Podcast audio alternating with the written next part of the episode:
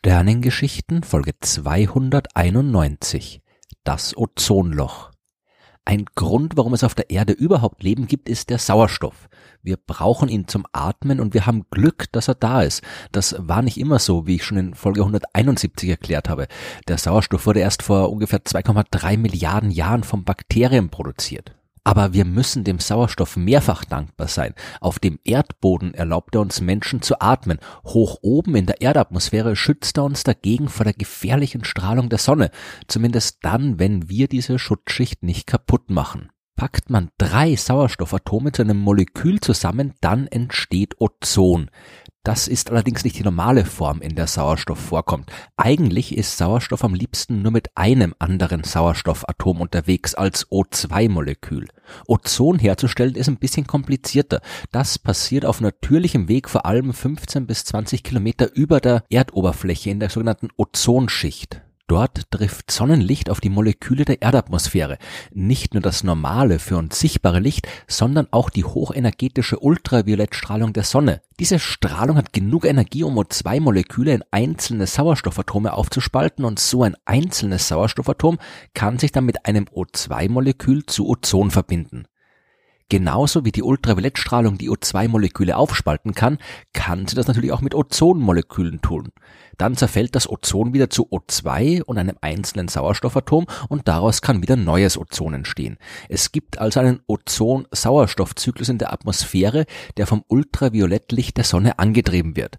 Das Praktische daran für uns Menschen, die Energie, die im Ultraviolettlicht steckt, wird für die Bildung und den Zerfall von Ozon verwendet und landet nicht auf der Erdoberfläche und das ist gut, denn genauso wie das UV-Licht die Sauerstoffmoleküle aufspalten kann, kann es das auch mit den Molekülen in unserem Körper tun. Das kann Schäden verursachen und die Chance erhöhen, dass wir an Krebs erkranken. Die Ozonschicht schützt die Lebewesen auf dem Planeten also vor der schädlichen UV-Strahlung aus dem Weltraum.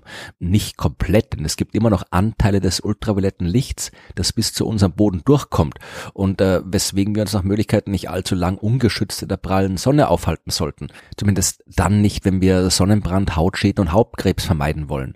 Äh, das kann man mit ausreichend Sonnencreme und vernünftiger Kleidung aber leicht verhindern. Gäbe es allerdings keine Ozonschicht, dann wäre der Schutz vor der dann völlig ungehindert mit auftreffenden UV-Strahlung viel schwerer oder sogar unmöglich. Wir können also froh über die Existenz der Ozonschicht sein, und trotzdem hätten wir sie fast ruiniert aus Versehen eigentlich. Alles fing in der ersten Hälfte des 20. Jahrhunderts an, als der amerikanische Chemiker Thomas Mitchley nach einem Stoff gesucht hat, mit dem man sichere Kühlschränke bauen kann.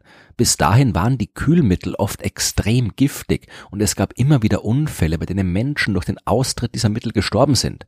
1929 hat Mitchley dann die Fluorchlorkohlenwasserstoffe entdeckt oder kurz FCKWs.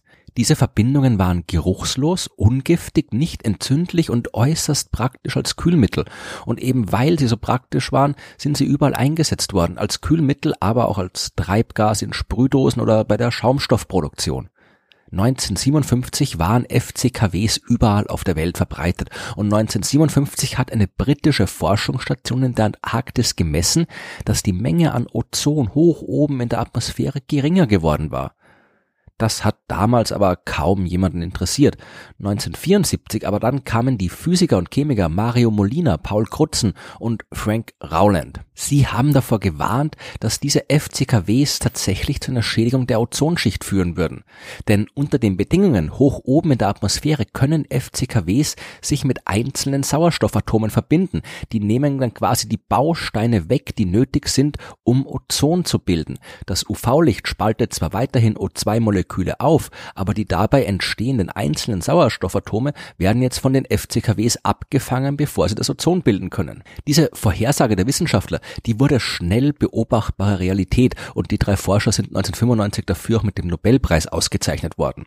Ab den 1980er Jahren konnte man ein jährliches Ozonloch beobachten. In der Ozonschicht, vor allem über der Antarktis, ist die Menge an Ozon dramatisch abgesunken. Der Grund dafür waren die speziellen Bedingungen über dem Südpol.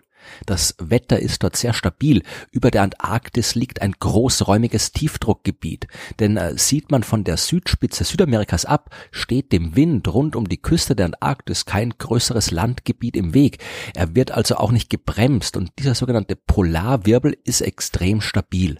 In seinem Zentrum über der Antarktis ist es dann auch extrem kalt. Und weil es so kalt ist, können dort polare Stratosphärenwolken entstehen. Das sind Wolken, die sich in Höhen von über 20 Kilometer bilden, also in der Stratosphäre. Dort ist normalerweise so wenig Wasser in der Luft, dass es für Wolken eigentlich nicht reicht. Es fehlen die Kondensationskerne, die für die Wolkenbildung notwendig sind, wie ich in Folge 105 der Sternengeschichten erklärt habe. Wenn es aber kalt genug ist, ungefähr bei minus 80 Grad Celsius, dann können Schwefelsäuretröpfchen als Ausgangspunkt der Wolkenbildung dienen. Schwefel kommt aus den Meeren und den Vulkanen der Erde in die Atmosphäre und wenn es kalt genug ist, dann können sich entsprechende Kristalle bilden und daraus Wolken. Genau an diesen Kristallen können sich jetzt aber die FCKWs sammeln. In der langen Polarnacht werden es immer mehr und mehr, bis dann plötzlich nach sechs Monaten Dunkelheit das erste Mal wieder die Sonne über der Antarktis aufgeht. Dann verdampfen die polaren Stratosphärenwolken und es werden auf einen Schlag all diese Stoffe freigesetzt, die die Ozonschicht zerstören können. Über dem Nordpol kann ein ähnlicher Prozess ablaufen, allerdings nicht so effektiv, da hier die Polarwirbel nicht stabil genug sind. Das Ozonloch jedenfalls hat sich in den 1980er Jahren als jährlich wiederkehrendes Phänomen über der Antarktis etabliert und es ist immer größer geworden. Die Messergebnisse waren so dramatisch, äh, teilweise war die Hälfte der Ozonschicht betroffen, dass man sich überraschend schnell zu Maßnahmen durchringen konnte. Vor allem auch, weil die wissenschaftliche Ursache des Ozonlochs ohne jeden Zweifel auf die Freisetzung der FCKWs zurückgeführt werden konnte. Deswegen gab es da kaum die üblichen politischen Diskussionen, die ansonsten bei solchen Themen gern geführt werden. Am 16. September 1987 wurde dann das Montreal-Protokoll angenommen und das ist am 1. Januar 1988 in Kraft getreten. Dieser Vertrag ist mittlerweile von allen Mitgliedern der Vereinten Nationen ratifiziert worden und die Länder der Welt haben sich darin verpflichtet, Maßnahmen zu treffen, um die Ozonschicht zu schützen. Die Verwendung von FCKWs ist verboten worden oder zumindest massiv eingeschränkt worden. Diese Bemühungen waren erfolgreich. Zuerst ist das Ozon noch, noch weiter gewachsen. Die FCKWs waren ja immer noch in der Atmosphäre und es hat gedauert, bis sie verschwunden sind. Die größte Ausdehnung des Ozonlochs über der Antarktis hat man am 24. September 2006 gemessen. Aber 2012 konnte man dann das erste Mal beobachten, wie das jährliche Ozonloch kleiner war als im Jahr davor. Und 2017 war das Ozonloch so klein, wie es seit 1988 nicht mehr war. Es wird noch ein bisschen dauern, bis alle Spuren der FCKWs aus der Atmosphäre entfernt sind und die Dicke der Ozonschicht wird auch weiterhin schwanken. Aber irgendwann in den nächsten Jahrzehnten werden es dann wirklich nur noch die wesentlich geringer ausfallenden natürlichen Variationen in der Ozonmenge sein, die wir messen und nicht mehr der schädliche Einfluss der menschengemachten Stoffe. Die Geschichte vom Ozonloch zeigt drei Dinge besonders gut. Erstens, unser Planet ist ein guter Ort zum Leben, es ist aber auch gleichzeitig ein sehr komplexes System, bei dem kleine Änderungen große Auswirkungen haben können. Eine kleine Änderung in der Zusammensetzung der Atmosphäre kann die Bedingungen für uns Lebewesen massiv verschlechtern.